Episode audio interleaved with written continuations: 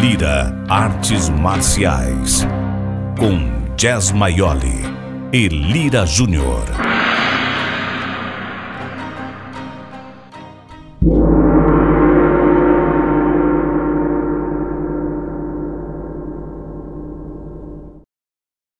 Bem-vindos, senhoras e senhores, a mais um podcast Lira Artes Marciais. E hoje eu dou boas-vindas para o mundo, né? Porque é uma grande surpresa hoje, o nosso podcast é internacional. Tudo bem, Jess? Tudo bem, Lira? Tem sempre uma primeira vez, né, cara? Tem que ter um dia que a coisa fique internacional. Chegou o dia. E Chegou ficou bem internacional a coisa aqui, né? E, na verdade, eu esperei muito por esse dia, convidei várias vezes né, o, o convidado da noite, que é Maurício Von Held, meu professor de jiu-jitsu, que dá aula em Singapura. E por acaso, né, para nossa grande surpresa, ele está de férias na Austrália. Dois convidados, que é o Raoni Condini e o Gustavo Falcioli. Eu vou dar um oi pro Carica, né? Tudo bem, Carica? Tranquilo? Tudo bem, Lira? Pô, é um prazer estar aqui, podendo dividir o chat com vocês e com os meus melhores amigos aqui, incluindo você, né? Obrigado, Jess, por você estar tá administrando isso bem legal, assim, né? Eu acho que a gente pode ter uma, uma troca de, de informações muito legal, porque é, quem está fora não é, quem está no Brasil não compreende muito bem o que a gente vive aqui fora. Então é maneiro é, você ter essa acessibilidade para poder falar um pouco das coisas aqui de fora. Prazer, Maurício Carica. Obrigado eu... pela participação, Maurício. E aí, vamos lá, senhor Lira. Vamos lá, eu vou pedir pro, pro Carica apresentar o Raoni e o Gustavo. Tá bom, eu vou apresentar. Os dois são dois faixas pretas, casca grossa. E eu tenho, eu tenho grandes histórias, inclusive com o Gustavo, porque o Gustavo é o cara que me aposentou no jiu-jitsu. é o cara que me bateu no jiu-jitsu, me aposentou. E o Raoni é um grande amigo, é um grande entendedor da arte marcial, tem o seu próprio negócio aqui Diga-se de passagem que é um dos precursores na cidade de Townsville do jiu-jitsu, ele que trouxe o jiu-jitsu para cá, e o Gustavo também, pode-se dizer, com certeza que foi o, o número um do MMA na, na Austrália inteira durante muito tempo. Então a gente vai ter bastante conteúdo para falar aqui, vai ser muito legal. Raoni, que está na parte superior aqui, na parte, na mesma linha minha, que é o Gustavo Falciroli. E aí, Gustavo, tudo bem? Na paz, Júnior, satisfação aí poder estar tá falando com todos, Jazz, Raoni, Carica. É, maneiro não poder fazer isso. E o Carica já adiantou aí, né, que eu aposentei ele para ele não contar a minha história, né? Depois eu conto aí. Tá? Ele é, sabia que vai contar. Não ele vamos deixar assim, não. Ele, ele pulou a surpresa, falou, deixa eu falar antes. é, é. Mas foi para melhor, foi para melhor. E o Raoni, tudo bem, Raoni? Oh, bom, boa noite para vocês aí. Meu nome é Raoni, como vocês já estão sabendo. O, comecei o jiu-jitsu com o Gustavo, há uns 20 anos atrás, muito tempo. Foi meu primeira faixa, primeiro grau na faixa branca. E aí a gente manteve, manteve contato todo esse tempo aí, agora a gente está trabalhando junto, tentando trazer o Carica para a Austrália um dia, quem sabe. Então, então vamos começar daí. Carica está em Singapura, Gustavo e Raoni estão, estão na Austrália. Correto. Caramba, esse negócio começou onde? Vocês se conhecem aqui do Brasil de que lugar? Vou contar essa história agora aí. Vai lá, Gustavo, manda. É, eu, eu, e o Raoni somos de Itaiatuba, né? Eu Itaiatuba. desde 1996. É, Raoni foi, Raoni foi um dos meus alunos na época que eu tinha voltado da Coreia do Sul. Eu trabalhei na Coreia do Sul em 2005 e voltei para 2006 no Brasil. Foi lá que eu conheci o Raoni. Eu vim para cá em 2007 e segui minha carreira aqui de MMA e tal. Lutei por 11 anos profissionalmente. E o Cari que eu conheço ele desde a faixa roxa, né? Na Ilha da, Ilha da Integração, aí, não, grande equipe do estado de São Paulo. Na época, acho que em 98, teve a separação das duas federações. Acho que foi algo totalmente negativo para os atletas né, da época, porque eram duas, eram várias equipes grandes que já brigavam com, com atletas de ponta no Rio de Janeiro. E a gente acabou desencontrando, né? Duas federações, dois, talentos de cada lado. E só que quando estava na faixa roxa, meu professor, meu primeiro professor na época, conseguiu lutar as duas federações. Foi ali que eu lutei com o Carica, né? Eu tinha acabado de subir pro. Eu era juvenil, juvenil azul, né? Eu tinha sido campeão brasileiro, terceiro no Mundial, ganhado estadual, umas, alguns títulos bons. Aí eu subi, ganhei acho que a primeira luta no Paulista, a segunda foi com o Carica. Aí ele me ganhou, né? Me ganhou, fiquei tristão pra caramba, né? Nem conhecia ele, nem nada. Ele, pô, o cara me deu uma moral, não, Gustavo, você é bom, continua não. Corta os pulsos não, cara, que você vai se dar bem. Aí, falei, pô, se o cara acredita em mim, eu vou acreditar, né? Porque naquela época, tipo, moleque que ganhava tudo, até na academia começou a ficar desacreditado, não tinha passado de juvenil para adulto, tinha passado de azul para roxo. Aí eu reencontrei o Carica na marrom, né? Falei, caramba, o Carica é perigoso, né? Vai ser difícil, vou levar a sério essa luta. Bicho, deu um amasso no menino que nunca mais voltou. De repente eu vejo o cara na TV. De repente eu vejo o cara na TV, fazendo show pra tudo quanto é lado, famoso, com as gatas, com o rock. Falei, caramba, foi melhor ter batido nele mesmo. Virou música. E aí o Raoni veio para cá depois de anos, né? Depois de anos veio para cá, só que eu morava em Melbourne na época. Ele foi para Sydney. E aí ficou anos aí se conversando. Ele veio para Townsville, eu fiquei em Melbourne lá 10 anos. Morei em Puff no início, 4 anos e meio. Depois fiquei 10 anos em Melbourne. E aí eu vim para cá, acho que em fevereiro, janeiro, começo de janeiro. Depois de oito anos, o Raoni me chamando. E a gente está tentando, tá, tô tentando trazer o Carica para cá, nem que seja para visitar, faz anos também, né? Finalmente deu certo e coincidiu da gente conseguir poder ter essa oportunidade de contar a história, né, para vocês. Você, você mudou para a Austrália em função do que? Você foi por causa de carreira, fazer para lutar especificamente ou tinha outra outra ideia na cabeça? Então, na verdade, eu sempre quis, todo, todo lutador de jiu-jitsu sonha em sair do país, né, ensinar jiu-jitsu, viver do jiu-jitsu, aprender uma nova língua, uma nova cultura, né? Em 2005 eu tive a oportunidade para a Coreia do Sul, morei lá nove meses, e, e, nesse meio tempo eu conheci um, um, australiano que se tornou aluno meu e, conse consequentemente, um amigo. Ele era casado com uma, com uma coreana. E aí, depois de vários provar, várias, várias uh, desandes lá, né, de menino jovem no exterior, na Coreia do Sul, voltei para o Brasil um pouco frustrado. E aí, no meio do, do caminho, encontrei, recebi uma ligação desse amigo meu australiano, que ele tinha voltado a morar na Austrália. Eu tinha vontade de vir morar para cá. E aí eu vim para cá na intenção de apenas ensinar jiu-jitsu, viver, viver como professor mesmo. Eu já tinha medalhado na faixa preta adulto, no Mundial.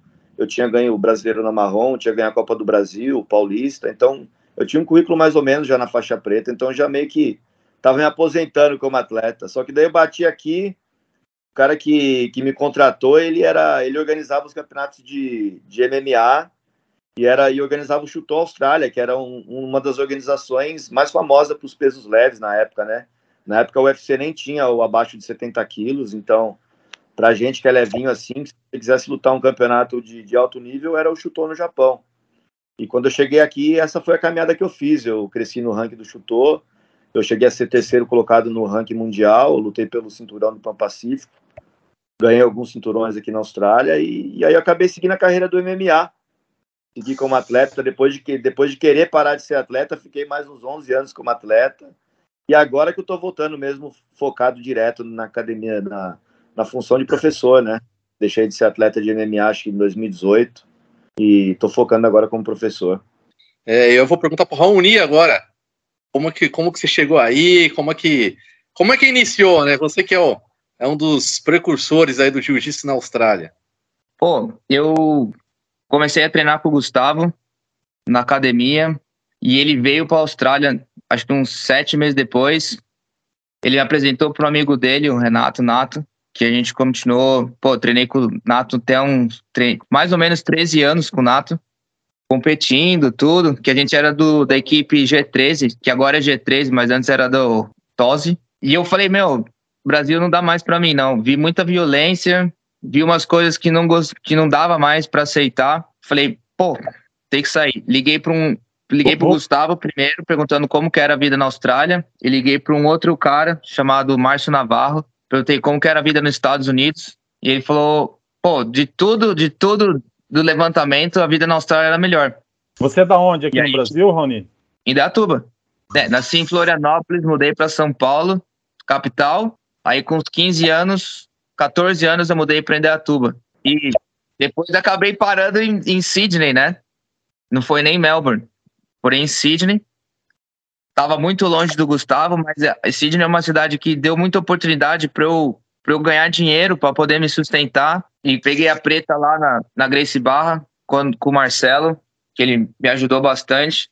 E dentro da Grace Barra apareceu a oportunidade de abrir uma academia numa outra cidade. Ele me perguntou, eu falei, pô, lá que eu vou, né? Trabalhava de pedreiro na, em Sydney e aparece uma oportunidade de jiu-jitsu, que nem eu falo para todo mundo. Eu mudei tudo na minha vida. Pô, mudei de cidade, mudei de namorada. A única coisa que nunca mudou foi o jiu-jitsu. Falei, pô, agora, agora você paga para fazer isso? Pô, com certeza. Aí eu vim para Townsville, quando eu vim para Townsville, acho que o cara mais graduado que tinha aqui era a Roxa. E, pô, eu falei, meu, fazer meu trabalho aqui, né? Trabalhei, trabalhei, abri a minha própria academia, Grace Barra, aqui em Townsville. E eu vim chamando o Gustavo, pô, desde 2016. Fui, eu dirigi, dirigi 17 horas para convidar o Gustavo para vir para a gente abrir uma academia. Aí ele falou: Não, sou do MMA, não quero saber de jiu-jitsu agora, quero meter mão na cara desse folgado. Eu falei: Não, beleza, entendo, entendo. Mas calhou agora, calhou agora, com, pô, o mundo tá louco, pandemia, guerra. Eu falei: Meu, você quer vir, Gustavo? Ele falou: Pô, eu vou. E aí agora a gente tá junto trabalhando aqui, tentar trazer mais, mais gente, ajudar todo mundo que dá, né? E aí o Maurício o vai é nessa, é isso? É, aí é eu, com ele. Aí é com ele, a gente não falar pelos outros, né? Cornetar os outros, a gente sempre espera, né? Eu sou um cara paciente, tive que esperar oito anos pelo Gustavo. Eu... Acho que acho que o jiu-jitsu é integração, é união, ficar junto, treinar junto. Eu aprendi no jiu-jitsu que, meu, todas as, as adversidades da vida, tinha gente no tatame comigo lá, pro bem e pro ruim, então, por que não, né? Trazer todo mundo que ajuda a gente, que tá com a gente. E que o, o mundo do tatame é, é, é mágico. Transforma a vida de todo mundo. Já, ó, se não fosse o jiu-jitsu, a gente não daria nem essa conversa hoje. Verdade. Verdade. Queria aproveitar que tá todo mundo falando um pouco de jiu-jitsu, né? Eu quero contar um, rapidamente a minha história no jiu-jitsu. Eu, eu comecei e parei diversas vezes. É, eu tinha desistido de treinar jiu-jitsu até conhecer o Carica. Aí eu fui assistir uma aula dele, fiz uma aula dele, achei incrível, achei ele um professor, a metodologia, o jeito de dar aula, eu achei espetacular comecei a fazer aula com ele, a gente se tornou grandes amigos, né? Eu voltei para o jiu-jitsu por causa do Carica, até que veio o convite para ele ir para Singapura. Então eu estou fazendo essa introdução justamente para ele contar para a gente como é que foi chegar em Singapura e co como é dar aula no exterior de jiu-jitsu. Agora é contigo, Carica. Mas Leira, Leira, você virou cantor? Não, Mais ou menos, banda também. só, só, só, por curiosidade. Obrigado, Lira. É, primeiramente, eu, eu tenho a maior honra de ser seu amigo, seu irmão. E eu acho que a troca é justa quando você aprende com, você ensina e aprende com o seu aluno, né? Eu vivi várias coisas que eu podia ficar passar muito tempo falando, mas como o Gustavo falou anteriormente, se deixar eu falo muito. Então, deixa eu segurar minha onda aqui. Você está no meu coração, porra, você, você é o cara.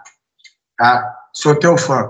Eu digo assim, eu sou fã dos meus amigos. Se eu não sou, se você não é fã dos teus amigos, você não, é, não tem amigo, é mentira. Esse é essencial. É, antes de eu começar a parada da, de Singapura, é, eu preciso dizer que esses dois caras que estão aí, os três, são feras, brabas nas artes marciais. Eu acho que as artes marciais elas integram, elas fazem, ela abre bifurcações, caminhos que te levam a ter o sucesso, pessoalmente, profissionalmente e até é, de relacionamento. Isso é uma grande verdade. Então, eu dispensa comentários eu falar do Raoni, falar do Lira, falar do Gustavo, porque são meus irmãos e eu sou fã dos caras. Ponto.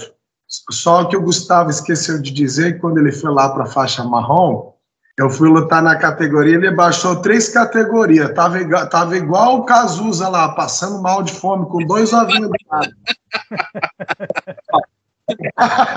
que pra te ver. É sacanagem, brincadeira. Gustavo. Ó, o, o Raoni falou uma parada, é sacanagem. O Raoni falou uma parada que ele. O Raoni é talentosíssimo. Cara, é bom, é bom de jiu-jitsu mesmo. O Gustavo é, porra, fenômeno. Eu aprendo com os caras, e ainda mais porque os dois são humildes. Tipo, acontece qualquer coisa, os caras, pô, me fala aí como é que é isso. Não tem aquela amizade que tem o ego. Pô, como é que tu fez isso? Pô, diz aí. Então, é, é, essa troca assim existe entre nós, então não tem como não dar certo, é sucesso. Bom, eu vindo para Singapura, recebi um convite há cinco anos atrás para vir para Singapura. Pô, foi legal o convite, porque casou num momento legal. Meu, meu filho tinha acabado de nascer. Eu voltei para casa dos meus pais porque eu não ia conseguir viver em Florianópolis. Eu não conseguia me subsidiar. Tipo, não tinha condição de viver lá. A Lara tinha um emprego bom, mas o meu emprego pô, não estava muito legal. E a gente falou, pô, vamos voltar ali que tem uma estrutura para a gente começar a nossa vida novamente. Nesse exato momento eu recebi uma ligação Aí o cara falou para eu ir para Singapura para dar aula, porque já existia outros professores, como Teco Xato, João Xato, o Almiro Barros, e tinha, é, tinha, uma galera lá que era da integração, que estava pedindo, é, reivindicando lá por mim, para trazer o Carica. Pô, só que no primeiro momento os caras falaram que eu não podia trazer família. Como assim? Cara, meu filho tinha um ano de idade, menos de um ano. Eu não posso trazer família, o negócio, o negócio não é bom. Esse é o meu ponto de vista. Eu penso diferente. Eu penso que se for uma coisa, tem que ser para a família, não é para um. Se o cara falasse para mim, daqui a seis meses você traz, daqui a um ano você traz, mas não. O negócio era. Era a lógica daí. Era ruim de falar, né? Eu já falei que não ia falar de igreja, essas coisas. um pote que vai manda, manda. custo. Né? Na época da, da, da, Revolução de Martim Lutero, né? Você volta lá atrás, você não podia ter família, então ele bateu na tecla de um monte de coisa correlacionada a isso, se separou. Quando eu falei, como é que eu não vou levar minha família? Porra, não dá. Aí eu recusei. Depois, pô, minha mulher ficou mal pra caramba, pô, te prejudiquei uh, o teu desenvolvimento, seu, a sua evolução na, na, na área, que todo profissional né, da luta, principalmente do jiu-jitsu, vou falar mais do jiu-jitsu, você conseguir romper as barreiras e trabalhar fora é um grande sucesso, é uma realização de sonho. Que primeiro você vai ter que aprender uma língua, segundo você vai aprender um novo sistema, uma nova maneira de cultural. A parte didática você vai vai ter o seu jeito para dar aula, mas você tem que começar tudo de novo. É um desafio e é uma coisa que é uma realização de sonhos. Quando você, quando você cruza isso, você fala: pô, não, agora eu consegui, cara. Eu consegui sair da minha zona de conforto e fazer uma coisa diferente. Eu sou um pouquinhozinho especial, porque ninguém é especial em nada. Vocês vão estar muito, ah, sou muito especial. Quando você fala que é muito, você não é. Quando você não fala que é, você é. Já viu esse, esse negócio? Você fala, você é. Você fala que é, você não é. É nem muito nem pouco, a virtude, a virtude está no meio. Então, depois de três anos, eu recebi o convite, aí eu aceitei, pude levar minha família, completei três anos e meio em Singapura. Foi uma é, é está sendo uma faculdade para mim. Eu tenho a barreira cultural, tenho a barreira do sistema, tenho a barreira da língua. Você está todo ali inserido naquele ambiente. Você, eu não posso dizer que eu, eu ah, pô, passou ali três meses ali. Eu falei, não vou aguentar isso não, vou sair fora. Tá muito para mim. E é assim mesmo, é uma, é uma metralhadora de informações na tua cabeça e é só os fortes sobrevivem. É isso. Essa é a parada. Porque todo mundo fala assim, eu vejo muita gente fora do Brasil, pô, você tá metido aí, tá ganhando em dólar, não fala comigo. Primeiro que o fuso horário já é diferente.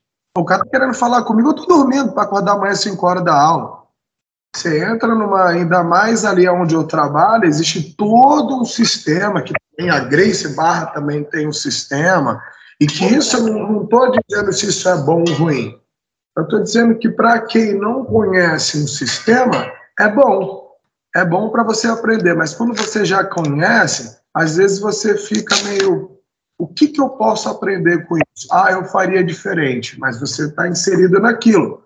Você tem liberdade para expor? Às vezes você tem, às vezes você não tem. Então, como você não tem, você é aquele negócio de de César que é de César e não discute.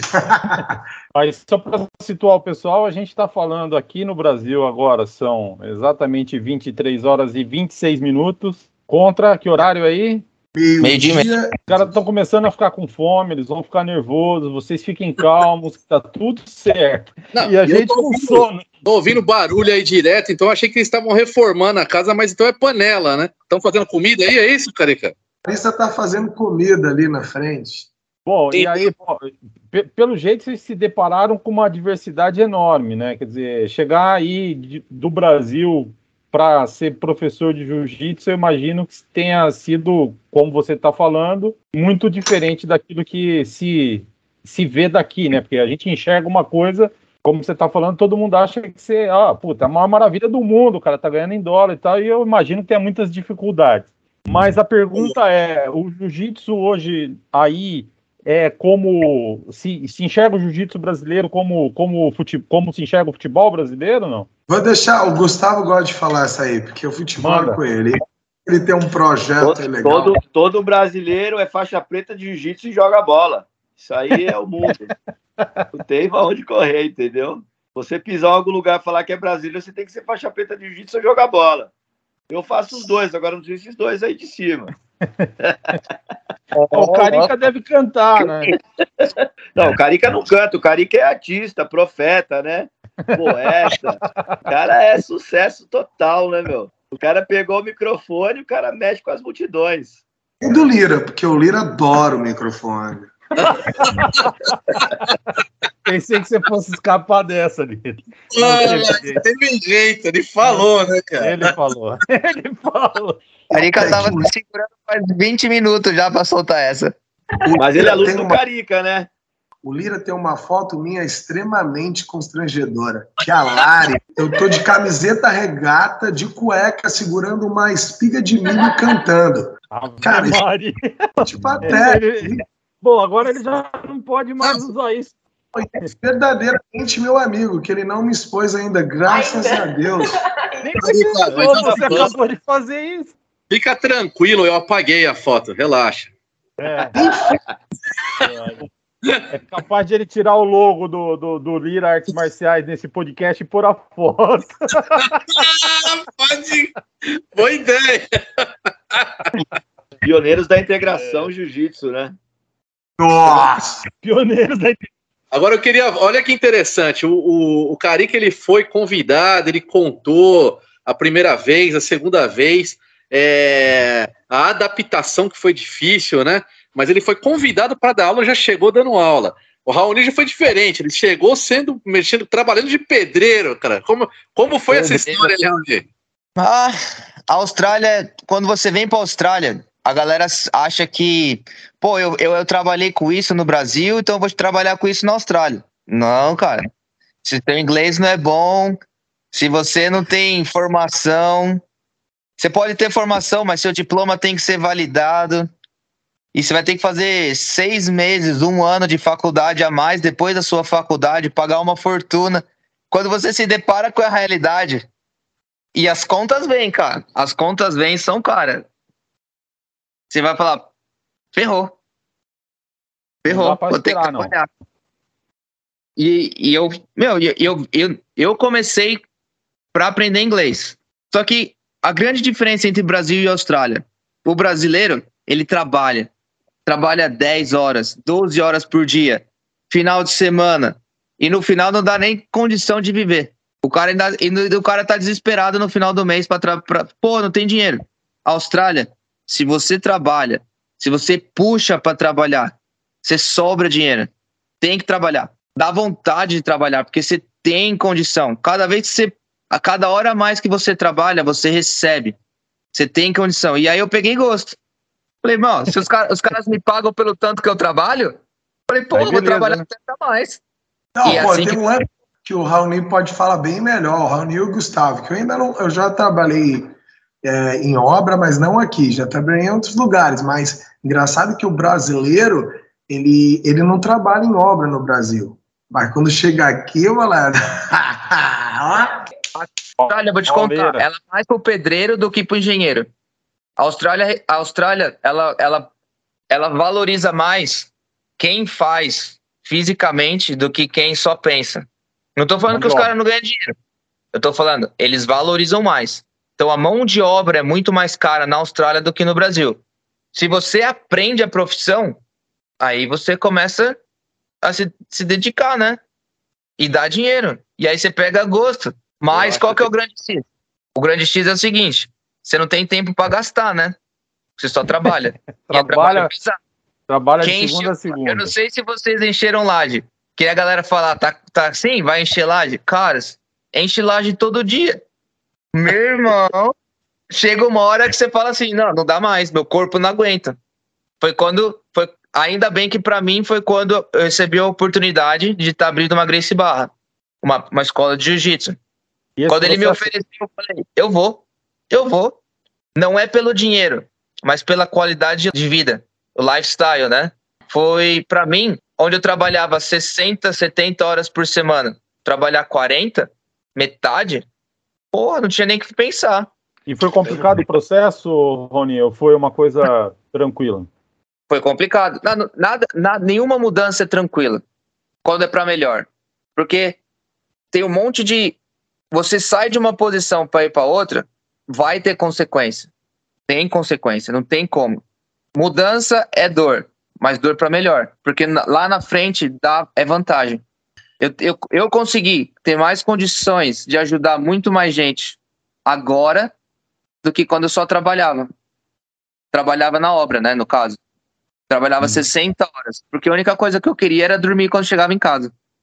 Imagina. E tinha que dormir. É, eu, acho, eu acho que eu tenho uma história um pouco parecida com a Raoni, mas não cheguei a trabalhar 60 horas, não, né? Eu vim para cá como, como visto de estudante, então não tinha visto de trabalho, não tinha um salário certo, nada, apenas trabalhava numa academia e recebia por hora lá. E acho que minha esposa veio depois de 11 meses, e logo quando ela chegou, ela engravidou. Né? Quando meu primeiro filho nasceu, só a academia não funcionava mais. Então tive que trabalhar com outras coisas. Tra... Primeiro trabalho assim fora do jiu-jitsu foi limpar uma funerária. depois Aí depois eu, aí depois eu comecei a trabalhar na construção também. Aí eu limpava a funerária, dava uma aula de manhã, trabalhava na construção o dia inteiro, ia para academia dar aula e treinar ainda, e à noite eu limpava a funerária. E aí eu continuei nessa vida aí até conseguir me arrumar. E é engraçado que vocês perguntaram como o jiu-jitsu é visto aqui fora, né? Eu, eu apliquei para um visto de, de, residência aqui, que hoje eu sou cidadão, que se chamava Talento Distinto, né? Então, pelo, pelos títulos que eu tinha no jiu-jitsu, como eu representava já a Austrália no MMA, eu fiz essa aplicação. E eu estudei três anos de educação física e eu não terminei meu curso de educação física, né? E eu era um cara um pouco frustrado por isso, né? E, e quando eu fiz a aplicação, que eu mostrei esse currículo que eu tinha de educação física, e eles me falaram que a ter o, ter o diploma de educador físico no Brasil não ia mudar muita coisa, porque o curso não era reconhecido aqui. Agora, a minha faixa preta de jiu-jitsu, o meu, o meu diploma, para aquela galera que não paga a anuidade da IBJJF, gostando ou não, é, fica aí o aviso, né, cara? Paga direitinho o seu ano de filiação, porque esse é o, é o maior diploma que você pode ter na vida. Foi esse diploma da faixa preta que realmente contou como um diploma de universidade para mim. E, e, um dos motivos que eu peguei o visto foi porque eu podia comprovar que eu era de fato um, um brasileiro faixa preta reconhecido internacionalmente. É, eu conversei várias vezes com o Carica, né? É, até quando ele recebeu o convite, eu falei, eu comentava isso, cara. É, a arte marcial não é valorizada no Brasil, aproveita essa oportunidade. Aí eu quero também que cada um fale um pouco como a arte marcial é vista aí fora, né?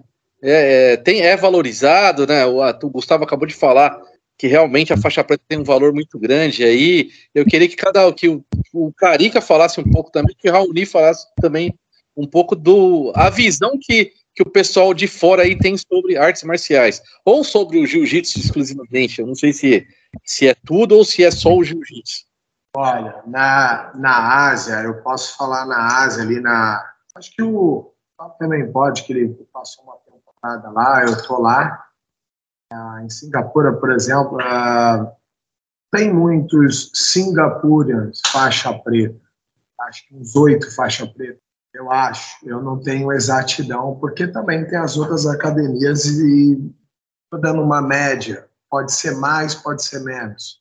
Acho que é muito valorizado o, o brasileiro faixa preta, principalmente se ele carrega um, um, legado, ele, ele tem uma história, né? Ele tem não necessariamente precisa mais ser uma história de de campeão, mas se ele é um cara que desde a faixa branca está lutando, ele consegue comprovar isso, ele é visto de uma maneira é, é, legal, ele, ele é exaltado.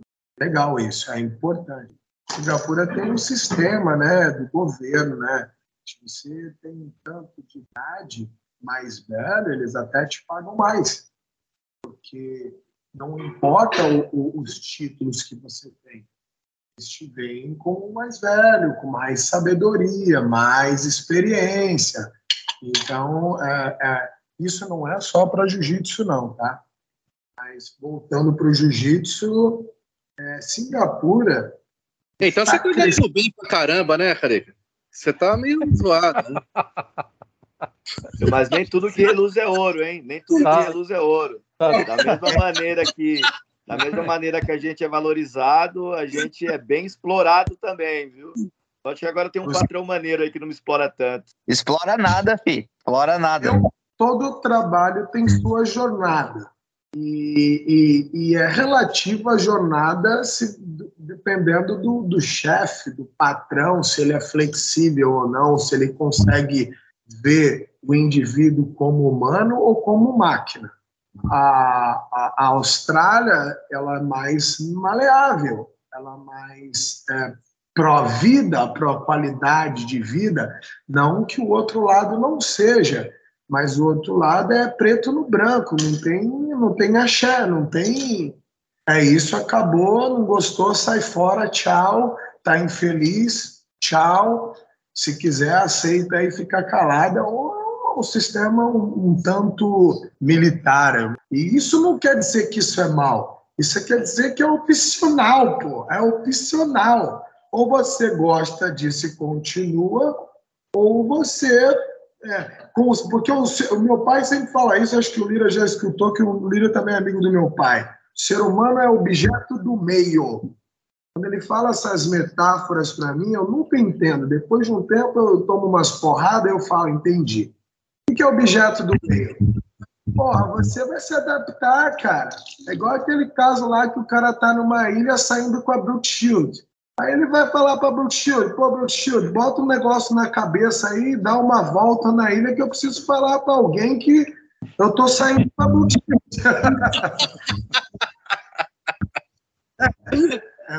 é, cara, você é objeto do meio, cara.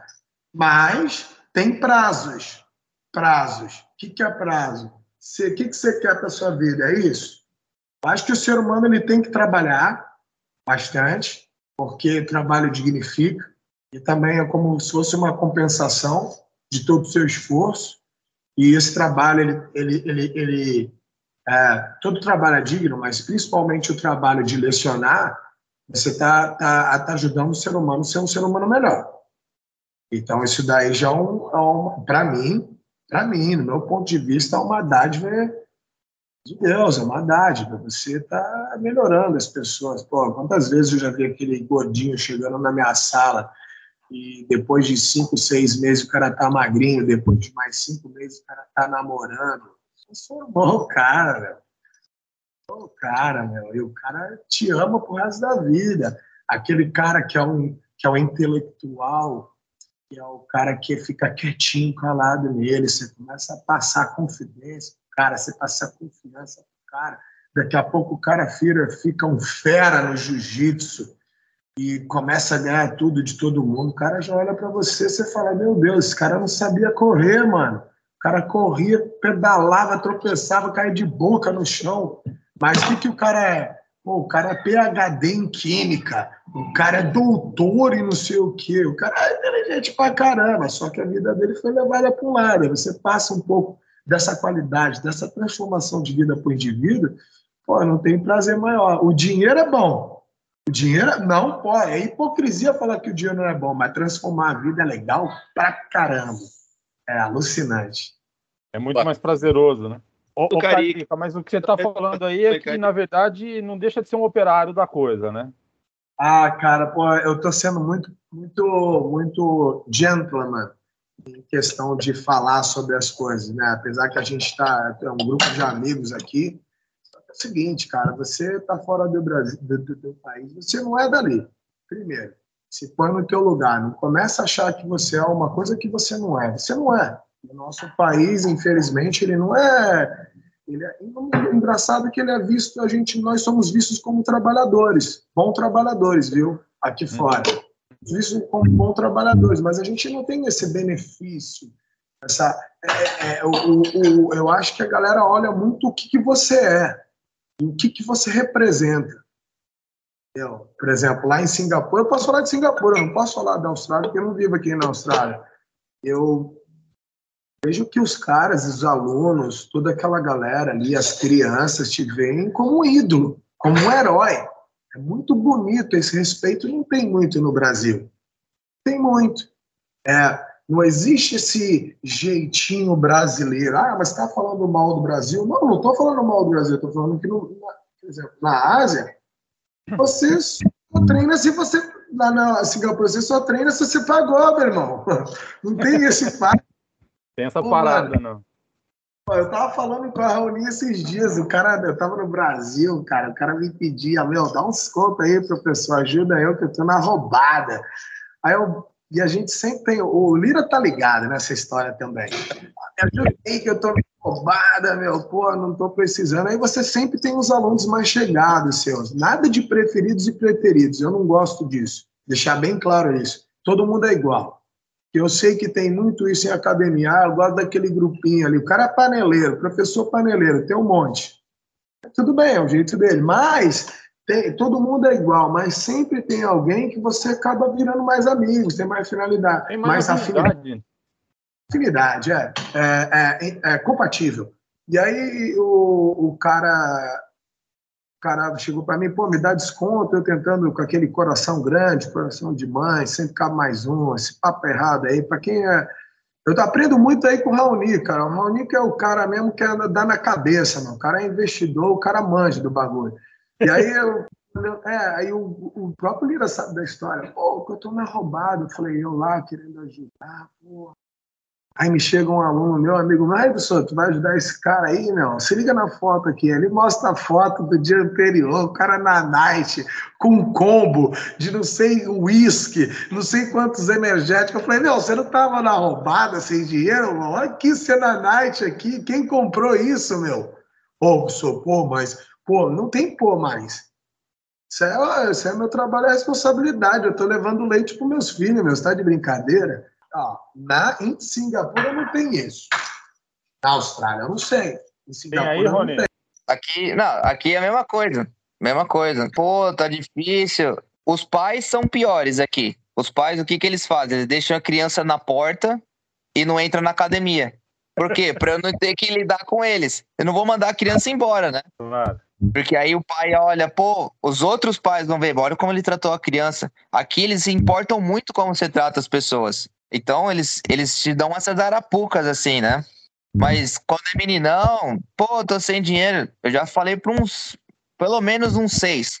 Você tá sem dinheiro? Tô sem dinheiro. Então faz o seguinte: treina três meses, segunda a sexta, sem faltar nenhum dia, e academia de graça. Bom pra caramba. Não tem a consistência. E passou três meses, ele vai, continua para o choro.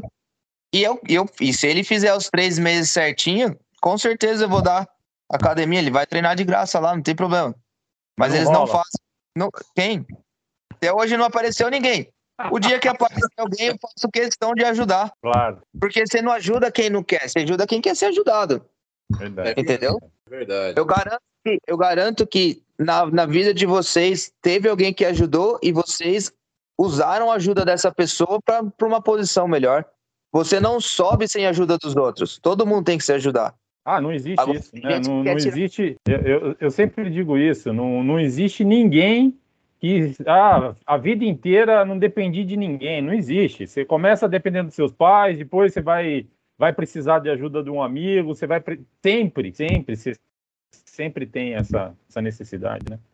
E Com a certeza. arte marcial eu acho que é, que é bem, bem isso, né? Porque traz a, a, as pessoas para mais perto, você forma um grupo e aí você tem sempre a possibilidade eu, de ter apoio, né? Eu acho que a arte marcial revela mais as pessoas. Também, não tenha dúvida. Então, e as pessoas tendem a ficar do lado de pessoas que elas se julgam do mesmo clã, do, da mesma tribo, entendeu? Eu acho que é isso mais arte marcial. Ela vai revelar um monte de gente igual a você. Só que o que pega é, nem todo mundo tem os mesmos valores. E claro, aí que a galera começa a sair, entendeu? Todo mundo, a arte marcial é linda, mas os valores são diferentes. E aí, e aí que vai. Você tem que ficar num lugar onde você tem os mesmos valores. Senão você é, se tortura. na verdade, a arte marcial passa um valor de caráter, de hombridade, de honra. As pessoas mudam isso as pessoas tradicionais que acreditam no ser humano, é lógico que você tem que se reciclar tal. Assim, a verdade é, você não consegue mudar a pessoa, ela decide por si só. Então você monta um. Porque é o seguinte: uma, não vai nascer uma rosa no meio do esgoto. Então a gente tem que criar um ambiente propício para os valores serem sempre. Esse nunca escutou Racionais MCs. Até no lixão nasce flor. Nasce flor, mas não vive o suficiente. Porque o meio tem que te ajudar. Eu acho assim, como faixa preta, líder, você tem obrigação de ser um exemplo de, de liderança, de exemplo de comportamento. Pelo menos para os alunos ali, né? Eles acreditarem naquilo lá. Mas acaba trazendo para sua vida. Felizmente, acaba trazendo para sua vida. Você, o que ah, você então. prega, você vive. É, eu acho que a maior maior riqueza que o jiu-jitsu te dá é a hombridade de viver aquilo que você prega, né? E tem que viver. Bom, pelo menos é assim que eu vejo a Austrália em termos de jiu-jitsu e, e, a vida do, do faixa preta fora, fora do Brasil. Porque a verdade é o seguinte: eu não sei como é Singapura, mas a Austrália o que falta é faixa preta. Não é só o faixa preta, falta a faixa preta que tem aptidão para ensinar. No Brasil falta oportunidade para essas pessoas. Tem que ter uma ponte. Só que aí, quantas pessoas você conhece que estão dispostas a largar tudo no Brasil para viver isso? Quantas são ah, faixa preta? No quesito de Singapura, Rony, é um país muito rico. Acho que cada metro quadrado tem um milionário. Eu acho que o cara singapuriano, por exemplo, os alunos lá da Evolve, pô, praticamente todos são muito ricos. Então, assim, eu não vejo, eu não vejo muitos singapuriano é, abrir uma academia, assim, só se ele for o dono, tipo faixa preta. Eu não, eu não vejo ele com essa. Eu não estou conseguindo fazer uma análise concreta, porque o cara ele, ele, ele, ele é um mega multi-empresário, é, ele tem alguma coisa herdada pela família, e aquilo não é uma coisa de, de, de importância prioridade como lifestyle, porque ele é um segundo negócio. É uma coisa que não seria ah, uma prioridade. Manja, eu acho que não tem. A, a, Singapura não tem essa mentalidade. Pode vir a ter. Pode vir a ter, criar um lifestyle. Lá é tudo muito comedido, muito, muito estreito, muito organizado. Tem algumas, uh, algumas coisas que não make sense, não faz sentido. Você, você fala, pô, pai, pode isso, não pode isso, pô, mas quem você para questionar? De César o que é de César. Isso é fato, mas eu não vejo muito cara singapuriano.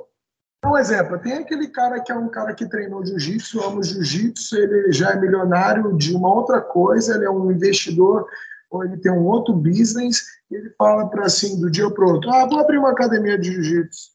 Eu vou contratar uns brasileiros, vou trazer uma galera aqui para dar aula. É isso.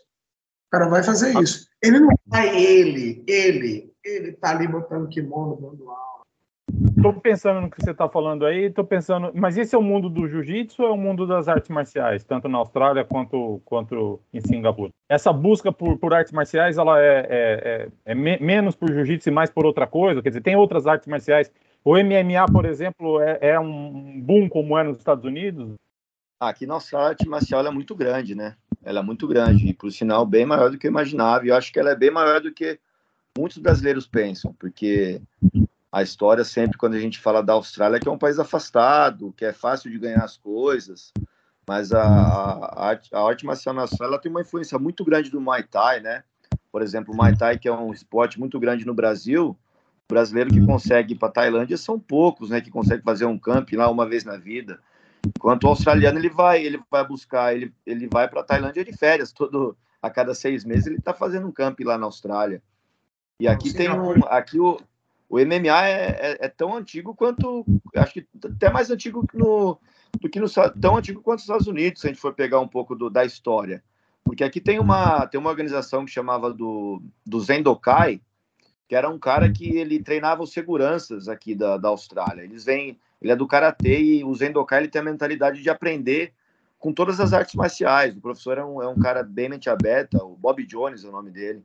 Ele é um cara bem mente aberta e ele sempre falava para os alunos: vai e explora o máximo de todas as artes. Então, esses caras do, do, do, do Zendokai, eles começaram a aprender jiu-jitsu, eles começaram a aprender Muay Thai, é, tanto que o Zendokai, ele veio do, ele, ele, ele veio do Karatê. E a maioria do pessoal que pratica Zendokai hoje tem academia de Muay Thai, porque eles foram, eles descobriram que a melhor arte marcial de trocação era de fato o Muay Thai, o boxing. Então você vê cara do Zendokai, por exemplo, o Danny Green, que é um cara profissional do boxe, que ganhou do, do Roy Jones Jr. já aqui, ele vem do Zendokai.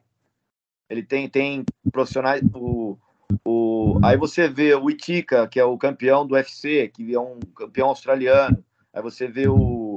Aí você vê o outro. Como que é o nome dele? Alex Volvanovski, que também é, foi campeão do UFC, morando na Austrália. E, e, eu lembro que quando a gente lutava aqui, ah, vencer na Austrália é fácil, né? Vencer na Austrália é fácil. A minha concepção quando eu era lutador de MMA, para mim era mais fácil lutar com um lutador de jiu-jitsu, que era mais ou menos o que eu fazia, do que um cara da trocação. E aqui a trocação, cara, é nível alto, entendeu? Então, sim, então tem academia de boxe para tudo quanto é lado, Muay Thai é igual Praga aqui. É, Muay Thai, boxe são academias comuns aqui. O jiu-jitsu que era um pouco um pouco defasado pela distância, pelo um pouco do preconceito também do australiano não querer ter o brasileiro aqui. Tanto que o Pan Pacífico é um campeonato tão antigo quanto o Pan-Americano. E ele foi reconhecido pela IBJJF apenas 4, 5 anos atrás, se eu não me engano. Foi uma luta grande também para a gente conseguir trazer a federação aqui. Então, a Austrália em si é, um, é um, um país que foca na arte marcial. E ele tem uma influência muito grande da Ásia. O contato com o Japão, com a Tailândia, que são países fortes na arte marcial, é gigantesco. Não é que nem o brasileiro que, por exemplo, a gente tem a história do, do Jigorokano, do Conde Coma, do nosso jiu-jitsu, que veio toda da imigração da guerra. Agora o australiano não, ele foi ele vai buscar, ele vai constantemente para a Tailândia buscar conhecimento, ele vai para o Japão buscar conhecimento, o cara que é do judô, ele vai para o Brasil buscar conhecimento, o cara que é do jiu-jitsu. E a Austrália tem esse poder financeiro para buscar esse conhecimento fora. O australiano em si, ele viaja muito. Quando o moleque completa aí 20, 20 e poucos anos, ele já trabalhou lá no McDonald's desde o 15, separando o dinheiro dele para fazer uma viagem de dois anos lá na Europa sem fazer nada, só ficar passeando.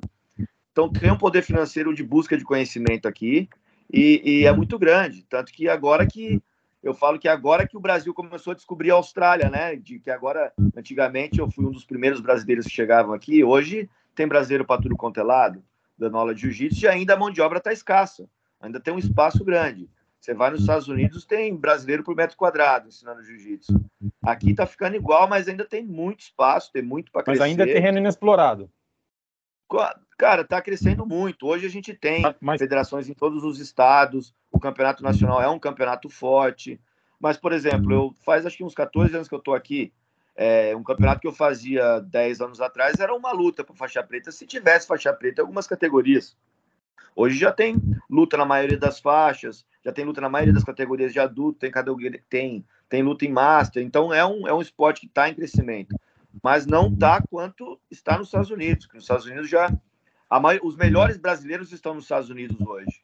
Na minha época, os melhores brasileiros ainda estavam no Brasil. Hoje, os melhores eles migram para o Brasil direto. E agora está acontecendo com a Austrália. Os melhores também estão começando a vir para cá. Ah, ah, só, só, só colocando aí que acabei não falando também, a Singapura também tem a mesma é, mentalidade nesse quesito aí, porque tanto é que ela emprega os, os maiores campeões de, da Tailândia é, trabalham em Singapura nas academias, principalmente onde eu trabalho. Todos os campeões estão trabalhando lá. Então, esse lance da é, essa proximidade da Tailândia para Singapura é uma distância muito pequena. Então, os caras estão toda hora lá fazendo intercâmbio, ficando lá. Desculpa aí, Edu, era só para complementar. Não, o que eu vejo também na Austrália, que pode ser meio, pode ser meio até difícil de aceitar, né? Mas eu vejo um país bem racista. Apesar de eu ser branco, do, do olho claro, eu acho que é um país bem racista. E aqui o racismo ele não vem da cor, né? Ele vem, ele vem mesmo de, de um cara que é de três gerações aqui, ele achar que é australiano mais que você, que veio do, do mesmo navio que ele, né? Tanto que na época que eu jogava futebol, eu, o cara falou assim: volta do barco de onde você veio. Algumas coisas assim. Vai, o que eu vejo na Austrália. Desculpa, desculpa, Jess. Não, existia uma. uma, uma eu, eu, morei em Londres uma época e o pessoal chamava a gente de overseas, né? Não é, não é o. Não, você não é. é não é, é, é, então é muito difícil isso mesmo. Realmente as pessoas. brasileiros não têm noção disso aqui. Nessa.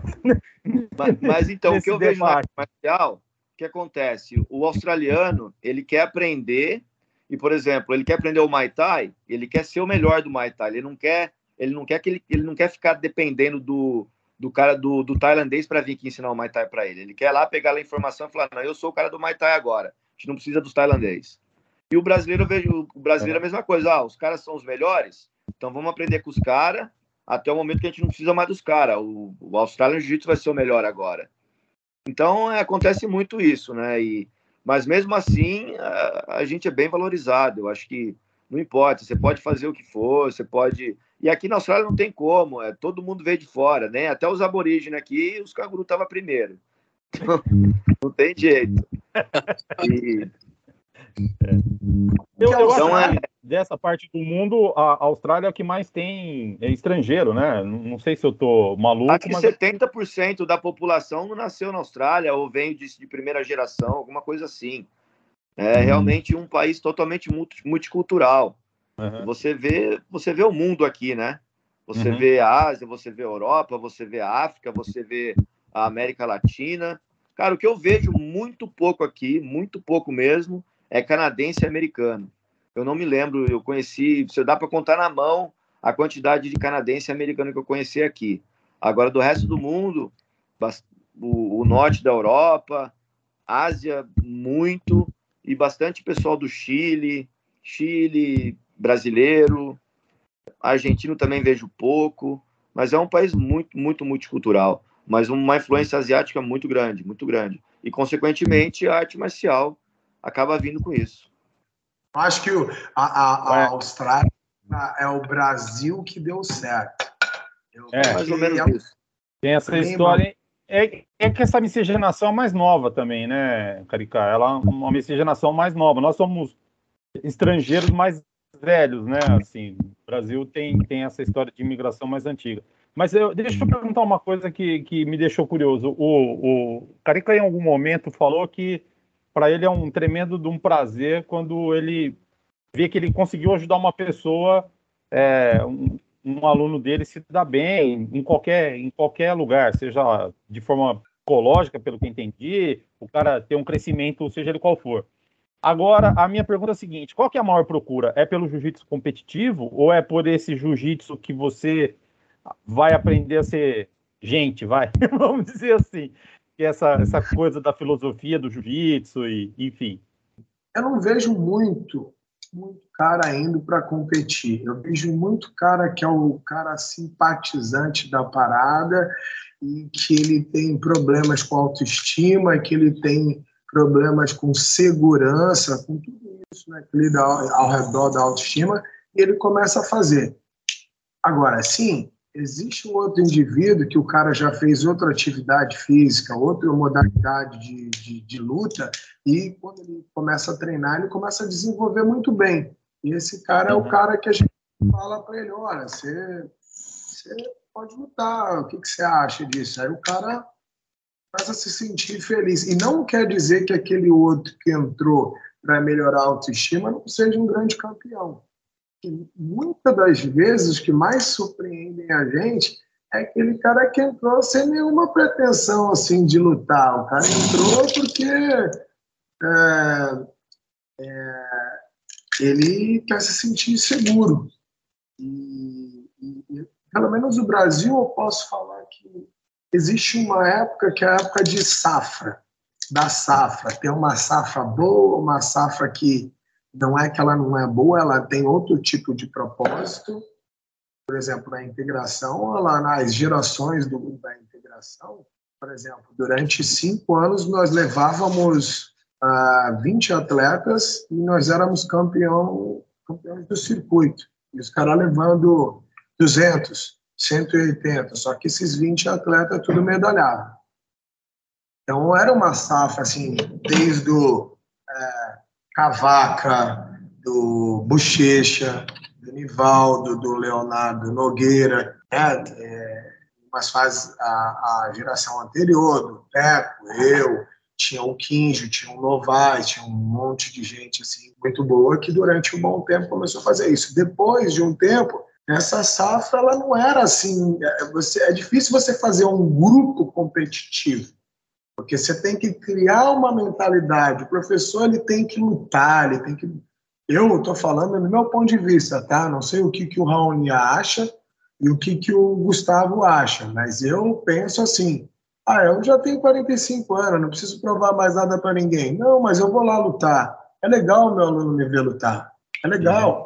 Uhum. Pô, o cara tá indo lá, meu, é bacana, é como se fosse pô, ele é o meu herói, ele é o meu exemplo. A história de novo que o Raul falou, ele é meu exemplo e tal. Uhum. Meu mestre sempre disse, muitas coisas às vezes eu pensava diferente, mas ele sempre disse assim: são nada mais é do que uma prova, teste. Uma prova. Você não treinou? Você está treinando com teu amigo todo dia, você não está tendo teste nem prova nenhuma. Teste é você encontrar alguém, um elemento que você, um enigma, que você não sabe nada da pessoa, que você vai provar a sua qualidade técnica ali.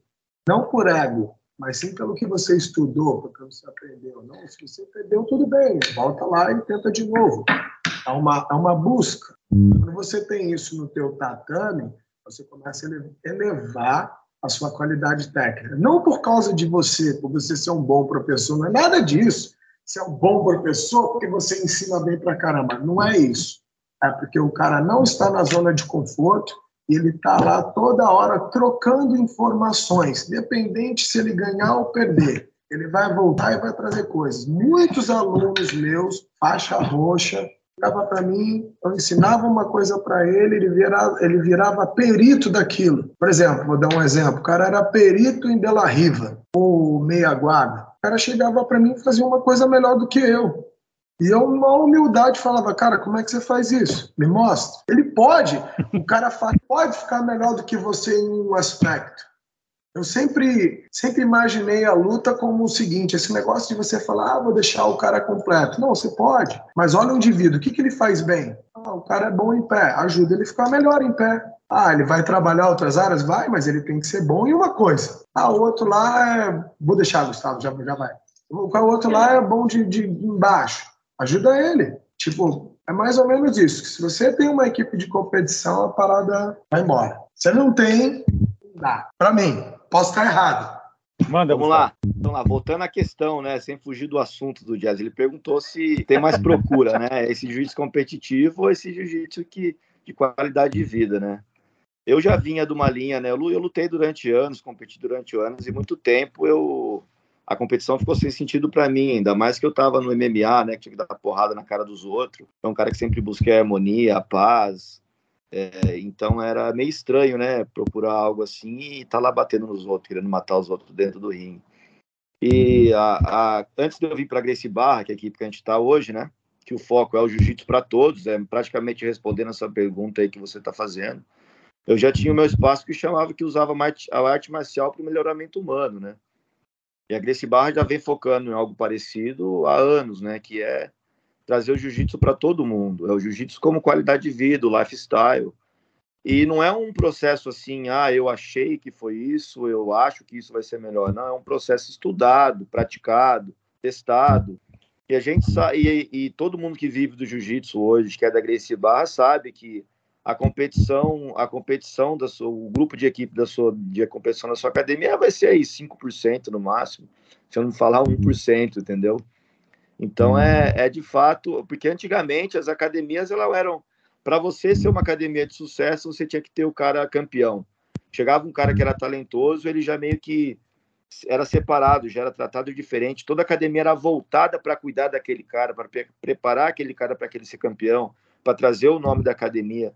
E hoje não, hoje é diferente. Você vê aquele cara, aqueles caras que o Carica fala, que o, o que o fora de peso, o que não tem confiança, são essas pessoas que mais precisam da gente e que hoje estão sempre, sempre mais atendidas.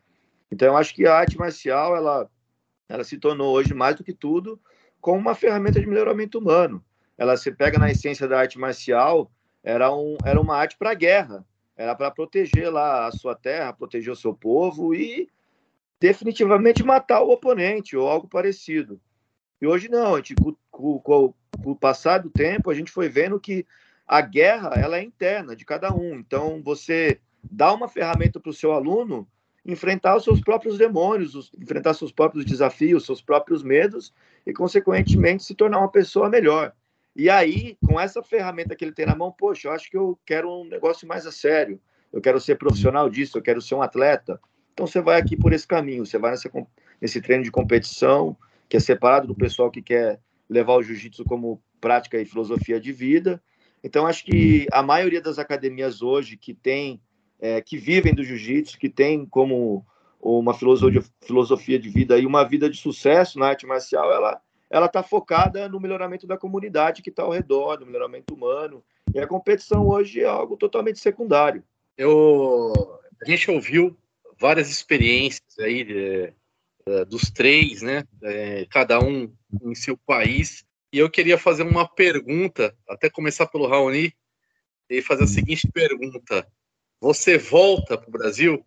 Queria que cada um respondesse isso daí, cada um dentro da sua, do seu sentimento respondesse essa pergunta. Eu quero começar pelo Raoni. Eu vou ser sincero: o Brasil é o melhor lugar do mundo para se viver, cara. É o melhor lugar do mundo para se viver. É um país super acolhedor. A, a galera se. Mano, você pode. Você fez amizade. Pô, Lira, eu não te conheço pessoalmente. Mas eu provavelmente, se um dia eu estiver no Brasil, eu falar, vamos, vem, vem em casa fazer um churrasco. Bora aí. É, não existe isso aqui. Aqui é uma vida solitária. Aqui, o, o Gustavo sabe, o Carica sabe. Viver fora do Brasil é uma vida solitária. O cara, a gente saiu do nosso país você acha que, que vai ter um monte de amigos? Você acha que você vai ter aquela essa essa essa amizade? Olha, olha, olha o esforço que a gente tem que fazer. Por que, que o Carica saiu de Singapura para passar umas férias com a gente? Porque Gustavo tá aqui. É uma vida solitária. Eu voltaria sim para o Brasil. Respondendo sua pergunta, com certeza eu voltaria para o Brasil. Eu acho que o Brasil é o melhor lugar do mundo para se viver. Ah, mas isso, isso. Mas tem violência e problema em todo lugar do mundo. Eu tive que sair do Brasil para aprender isso, mas eu voltaria. Quando? Ah, já não sei. Minha mulher tem que estar. Tá, tem que estar. Tá, precisa da aprovação da patroa agora. Então não volta nunca. É. Ela falou, ela falou, ela falou, olha como as coisas são. Ela disse que depois que tiver filho, que o, que ela, ela, ela moraria no Brasil. Ela quer ter o filho para deixar ficar perto da mãe dela, mas depois ela falou que normalmente o eu acho que eu, cada um tem uma história, cada um tem uma vivência. Eu voltaria para o Brasil, sim o, o, a gente acha que o, o, o resto do mundo é melhor que o Brasil. Não é. Não tem lugar melhor do mundo do que o Brasil. E o Gustavo? Cara, eu sou muito parecido com o pensamento do Raoni. Não, não tenho o que falar, né? Quando, quando se pensa em, em, em questão de. Quando pensa em questão de qualidade de vida, o Brasil é de fato o melhor lugar no mundo, mas com dinheiro no bolso, com dinheiro no bolso, porque viver aí matando um leão por dia para comer uma galinha no café da manhã, dividir em cinco partes, tá ligado? É, meio complicado, cara. Mas tem gente no Brasil que vive muito bem. Tem, tem brasileiro que é mais rico que australiano aqui. É, eu acho que é o seguinte, acho que com a vivência que eu tive hoje no mundo, eu acho que eu viveria em qualquer lugar do mundo. Qualquer lugar que, que eu tivesse seria o melhor, melhor lugar do mundo. Mas de fato, o que a Rony falou é verdade. Aqui é uma vida solitária, entendeu? No o Brasil, o Brasil é, é diferente, cara. No Brasil toda sexta-feira é um carnaval, velho. Toda sexta-feira é um carnaval, todo sabadão é um final de ano, sabe? É aquele é, é, todo todo domingo é um Natal, sabe? É, é realmente um, um, amor assim acolhedor. É, todo o tempo que o brasileiro tem livre, ele aproveita para festejar a vida. E eu vivo a vida como se fosse o último dia. E aqui é meio complicado. Aqui é meio diferente, mas é, eu voltaria no Brasil desde que eu tivesse uma condição para poder contar com a minha família, poder suportar a minha família da maneira que eu, que eu tenho aqui, sabe? Voltar para o Brasil para ficar de chinela havaiana com o kimono nas costas, andando para lá e para cá, não, não tá mais na minha fase hoje, né? Não, o sonho não é mais ser lutador, não é mais ganhar a medalha, ser o campeão. Então, acho que os propósitos mudaram. Então, se eu tivesse uma condição de vida financeira para poder de fato morar no Brasil, voltaria sim. E eu falo, falo para os meus amigos que moram aqui, o cara que voltou a morar no Brasil, ele é playboy, poxa. O cara ficou milionário mesmo, porque para voltar com quantos. Quem mora no Brasil, cara, eu tiro o meu chapéu, porque o cara vende o, o, o almoço para comer a janta, não come a janta e talvez nem o café da manhã no próximo dia, e mesmo assim, na sexta-feira, tá celebrando com os amigos, todo mundo junto. Então eu voltaria sim, mas acho que a realidade é que que esse desejo vai estar tá muito distante. Maurício von Held. eu vou falar uma coisa. É o seguinte, ele, ele, o Gustavo, tanto o Gustavo quanto o Raoni, eles têm uma experiência maior, mais anos, mais tempo morando fora do que eu. Eu ainda estou muito vinculado, é, meio revoltado com as coisas do Brasil. Eu não tenho muita vontade de voltar. Talvez agora não seria, mas eu concordo que o Brasil é o melhor lugar do mundo para morar. Desde que, que o Gustavo falou, você tem uma condição. Eu vivi de jiu-jitsu no Brasil. É, principalmente no Guarujá, o Ira me acompanhou. Era uma, uma loucura ele, pô, o cara é meu confidente, aí o, o Lira, porra, era uma, era uma roubada para pagar meu aluguel. Porra, quanto pagava pizza para mim? Pô, andava na rua, meu, meu filho falava, papai, quero essa pizza. Um pedaço de pizza não tinha para dar para ele, porra.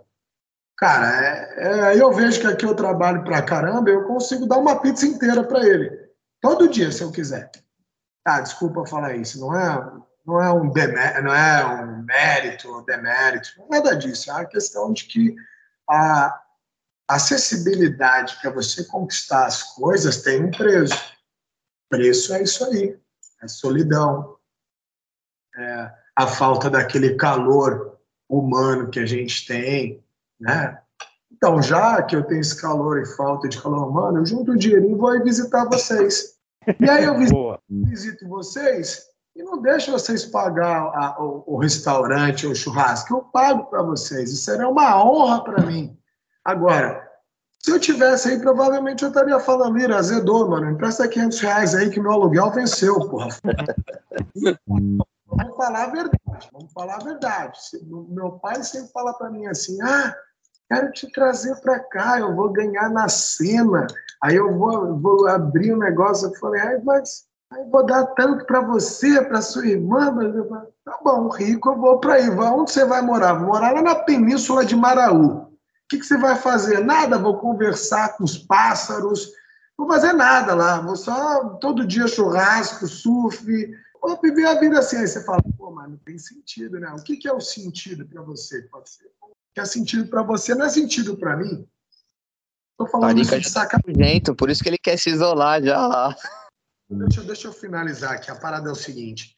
Não, eu amo o Brasil. Eu, eu tenho eu, as minhas maiores lembranças e experiências maravilhosas eu tive no Brasil. E elas são é, insuperáveis, tão legais, né? Principalmente com meu pai militar, eu morei em todo lugar do Brasil. Um cara muito abençoado. E o meu sonho, sim, é eu, eu voltaria para o Brasil. Desde que tivesse uma condição, eu iria não. Então, essa. Mas, ó, é que tem, é, tudo depende da sua realidade, né? Que a gente já viu que a, a maior questão é todo mundo gosta do Brasil, mas a dificuldade é a realidade que cada um vai viver dentro do Brasil. Isso. Então, se você fazer sua, sua realidade no Brasil for uma realidade positiva, você vê progresso, você vê melhorias, você consegue. Sus... O Brasil é o melhor lugar do mundo. Agora, se você está fundado no Brasil, o Brasil é difícil de nadar, entendeu? Você vai patinar muito, você vai, você vai ter os, muito mais estresse do que em qualquer outro lugar do mundo. Não Por qualquer lugar, primeiro mundo. Vamos falar de país de primeiro mundo. É muito exemplo. mais fácil se recuperar na Austrália quando você quebra do que no Brasil. Eu já tive, eu tive duas empresas no Brasil e eu tive três empresas na Austrália. Então, o que, que, é isso? O que, que, é isso? Deixa você falar, ele quer falar, não deixa você falar. Você está certo no que você está falando, eu só estou dizendo para você. Você deixou o cara falar. Velho. Não, ninguém me deixou falar, ninguém deixou finalizar o que eu queria. Porra, 40 minutos depois e não conseguiu finalizar ainda. Eu avisei. Que conclusão é essa? Que conclusão é essa de 6 horas e meia? Manda, Maurício. Pô, você não vai saber nem o que editar depois de tanta conclusão. Três dias. Mas eu, não tem problema, eu vou deixar por Lira editar. Não, o podcast vai ser postado ano que vem, quando terminar a edição da conclusão do Carica.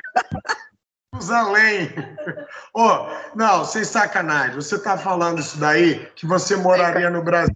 Eu não moraria no Brasil se eu não tivesse uma condição para poder subsistir com dignidade e com é, é, possibilidade de crescimento. Eu não faria isso. Se a realidade é positiva, você investe, você se dedica, você vai atrás. Se a realidade começa a ser negativa, isso daí te joga para baixo. É essa que eu vejo que a grande dificuldade do Brasil é o seguinte: é muito mais difícil nadar nas dificuldades do Brasil do que num país de primeiro mundo e a, e a habilidade de se recuperar num país de primeiro mundo é mais fácil do que num país de terceiro mundo. Entendeu? Porque problema de trabalho e de dinheiro você vai ter em qualquer lugar do mundo. Você Mas nunca vai ganhar o suficiente que, que você acha que deve. Quem é que recebe o suficiente que acha que deve? Né? Por que, que você acredita nisso? Que o governo da Austrália funciona. O governo do Brasil ele tem as suas deficiências. Não, oh, Carica, eu ainda sou brasileira nos olhos da Austrália. Eu ainda pago como empresa estrangeira. Eu não recebo nenhum benefício. Tanto é que quando teve a pandemia, eu tive que pagar o aluguel, eu não tive nenhum incentivo, eu não tive nada porque eu sou estrangeiro. E eu tenho uma empresa estrangeira. Mas é aquela coisa. Independente da economia da selva, o leão não come capim, entendeu? Você tem que meter o cara e ir pra, pra cima, mano. Então você está falando que, que o sistema para onde, é para onde é levado os impostos do Brasil é destinado corretamente, igual na Austrália, é isso que você está me dizendo? Nunca falei ah, isso. Posso, falei de imposto, nem nada. É, o que rola, Carica, é uma coisa. Você está. Quantos anos você está aí? Dois anos e meio? Três? Três e meio. É, o, talvez você não tenha sentido isso, até pela situação que você foi. Você já foi sendo um professor de jiu-jitsu, já foi contratado como professor de jiu-jitsu, foi fazer uma coisa que você estava afim de fazer, e, e meu, é, é, outro mundo de você chegar e ter que fazer várias outras coisas para você alcançar aquilo que você está disposto a ganhar. Mas ninguém. Deixa eu falar uma coisa aqui. Não é qualquer um que trabalha na Evolve, tá? Não, não é qualquer não, um. mas não, não estou desmerecendo, não é isso que eu estou dizendo. Não estou não porque você não tem conhecimento, é que você tem qualificação. Não é qualquer um que aguenta o sistema da Evolve. Não, não é? longe disso, longe disso, Carica, não estou dizendo isso, eu estou só te dizendo o seguinte, que o tratamento, por pior que você, que você seja, por pior que tenha sido ou que seja o tratamento aí onde você está trabalhando, você foi com destino, um destino específico é, chegar num lugar de fora, morar sem, sem saber o que vai acontecer com o teu dia amanhã, é, sem saber se você vai ter dinheiro para pagar o, a, a, a, porra do seu landlord, é, é, de foder. Desculpa o palavreado, mas eu não encontro outro. É e aí, é, e, e aí tem um outro detalhe que você, infelizmente, queira os brasileiros ou não, é brasileiro. Você vai ser brasileiro pro resto da vida, você não vai ser australiano nem singapuriano nunca. Esta é a grande caca. É, é, esse é o meu sentimento de ter morado fora, no exterior. E, e, por sinal, essa é a única coisa que, que eu não gostava, era a única coisa que eu não curtia. Origens, a verdade é essa. Você não perde suas origens morando no outro país. Talvez não. o seu filho. É, isso e isso é, é e, isso é a coisa com que eu mais aprendi a respeitar o imigrante na minha vida. Eu sou filho de imigrantes, quer dizer, neto de imigrantes, mas foi com, com a forma que eu encontrei para respeitar o cara que vem de fora.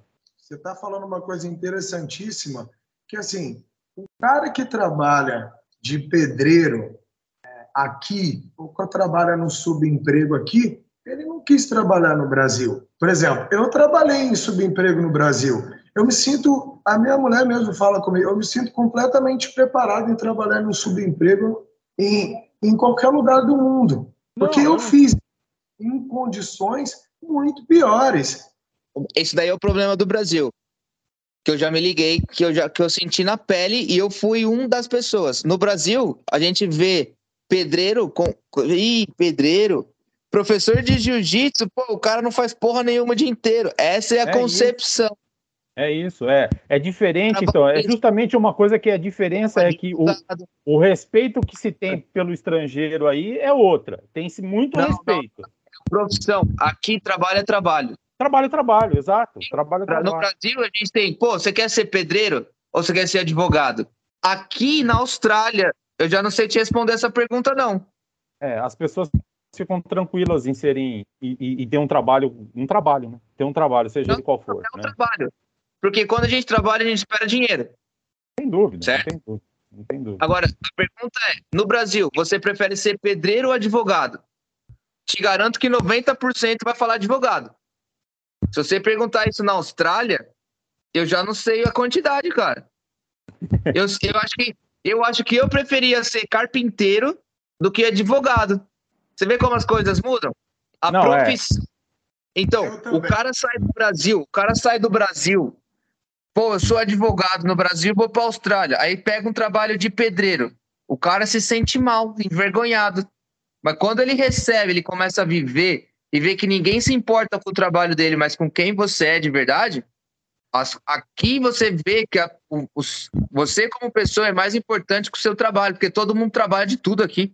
O filho do cara australiano, ele pode até ser rico, mas ele vai trabalhar no McDonald's, vai trabalhar com, com no, no supermercado, caixinha de supermercado.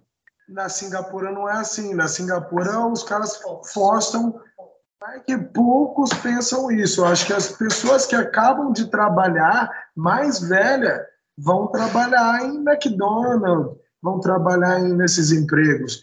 Mas ninguém precisa falar assim que você prefere ser um cara que limpa é, o gari ou você prefere ser advogado ou médico. O cara vai querer ser advogado e médico, que rola um preconceito em Singapura é parecido olha, com o Brasil. Olha coisas são. Se você me perguntar hoje, Raoni, se você não fosse professor de jiu-jitsu, quem você faria? Eu te garanto que eu ia fazer 100% instalar a móvel de cozinha. 100%. Ia eu ganhar. ser carteiro ou entregar jornal. Ia ganhar dinheiro. Eu entregava jornal. Essa que é, é, o grande, é o grande X da Austrália. a conclusão é a seguinte: lutadores de jiu-jitsu, professores de jiu-jitsu, o campo está aberto, venham, que vocês vão arrumar coisa para fazer. E se não arrumar, vão ter o trabalho para trabalhar. É isso aí. Tá? É, é, isso, Agora, se vocês vão querer voltar, a gente já não sabe. Fica ontem disso. Sabe qual é o, como empresário, sabe qual é o maior problema? Professor. Mão de obra. Não é professor, é mão de obra. Porque se você chama a atenção de um cara, certo? falar do caso que eu estava procurando, uma recepcionista. Então eu queria achar uma recepcionista. Aí a menina não fez nada direito. Eu tive que dar chamar a atenção dela. Ela simplesmente falou assim: "Valeu, tô fora".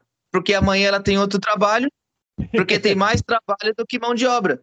Então, galera, aos brasileiros, temos espaço. Com certeza. A Austrália está mudando o visto, está tendo bastante incentivo para vir para a Austrália. Se vocês entrarem no site da imigração, tem mão de obra, tá precisando de mão de obra, eles abriram as fronteiras de novo, não tem gente suficiente para as posições. Quem quiser se arriscar, tiver vontade, Não só no jiu-jitsu. No jiu-jitsu é certeza que você vai arrumar alguma coisa. Cabeleireiro, Lilão. Cabeleireiro. Cabeleireiro, cabeleireiro da cidadania. Cabeleireiro da cidadania. Olha como as Tá coisas aí. são. A Austrália, a Austrália importa cabeleireiro. Cabeleireiro da cidadania. Parece Verdade. zoeira, mas a Austrália tem problema de achar É cabeleireiro. Mas, mas, É olha, acho que vendo vocês, eu tô achando que tá precisando mesmo, hein? Eu posso ter muito problema, mas mentir não é um deles, é um entendeu? mais avançado, né? Já é peruqueiro, implanteiro, e assim vai. Já vou meter uma peruca aqui, ó. Ó o Gustavo aí, ó. O Gustavo já meteu a peruca. Mostra a peruca aí, Gustavo. Ó, foi bom trabalho. então, então, Tá linda. Galera, e com isso acho que a gente vai terminando por aqui, porque a gente já tá batendo um papo há quase duas horas. Valeu, Lira. Posso dar um Obrigado, recado? obrigado. Posso dar um recado? Então, Pô, to- todo mundo pode dar o seu recado, por favor. Para quem estiver ouvindo, para quem estiver ouvindo por faixa preta de jiu-jitsu e quiser atentar a, a vida na Austrália, manda um e-mail para info@gbtownsville.com.au que a gente vai dar, que a gente ajuda. Ô, repete aí, repete aí. Para quem quiser faixa preta de jiu-jitsu, que tiver a fim de tentar a vida na Austrália, mandar um e-mail para info@gbtownsville.com.au. GBtownsville que já vai aparecer a gente aqui. Eu vou ver o e-mail e eu vou encaminhar para os professores aqui que eu sei que vai que precisa. Não vai ser eu vou mandar para os professores e vai ser aí é com eles, entendeu? Mas a oportunidade tem. Teu lugarzinho no céu tá guardado. Aqui, ó. Faz aí, faz manda o coração, manda o coração aí, Carica.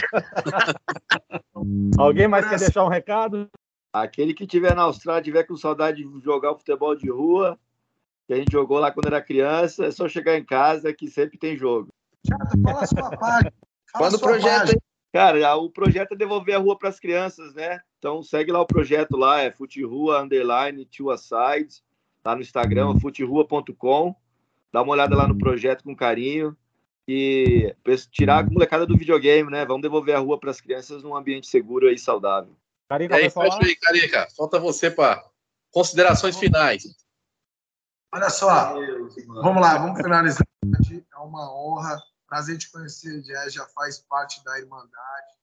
Nossa, e eu espero que a gente possa ter ajudado algumas pessoas a acharem novos caminhos e oportunidades.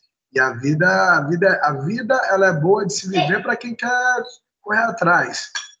Não para quem está ficar parado esperando o bonde passar. Como meu pai sempre fala, bonde passa. Ou você cai para dentro, ou você perde aí a outra oportunidade, não sabe lá Deus quando vem. Então, obrigado aí, Lira. Te amo. Pô, você é foda, cara. Você é meu irmão. E, Jess, conta com a gente sempre aí. Aqui é, é humildade. Tamo juntos. Lira, Então, foi incrível, achei interessante, acabei sendo surpreendido mais uma vez. Eu sempre falo pro Jess que a gente começa um podcast com uma ideia e o conteúdo é sempre bom. O conteúdo desse foi espetacular. Eu acredito que quem ouvir vai aproveitar bastante com a experiência de vocês três. Então, eu agradeço muito a participação dos três, né? E a gente vai soltar o podcast aí para o pessoal que tem curiosidade e até queira conhecer a Austrália, queira conhecer Singapura, queira trabalhar por aí. E eu acredito que esse podcast pode ajudar muitas pessoas. Muito obrigado a, todo, a todos. Os. Os, valeu, galera. Obrigado. Um abraço, rapaziada. Valeu, pessoal. Bom, com isso a gente termina mais um podcast Liras Artes Marciais. Espero que vocês tenham gostado. Eu adorei. Foi surpreendente, foi uma delícia. E bom domingo para vocês. Quem quiser falar com a gente, artesmarciais.gmail.com ou Lira Artes Marciais no Instagram. Um grande abraço. Valeu, galera.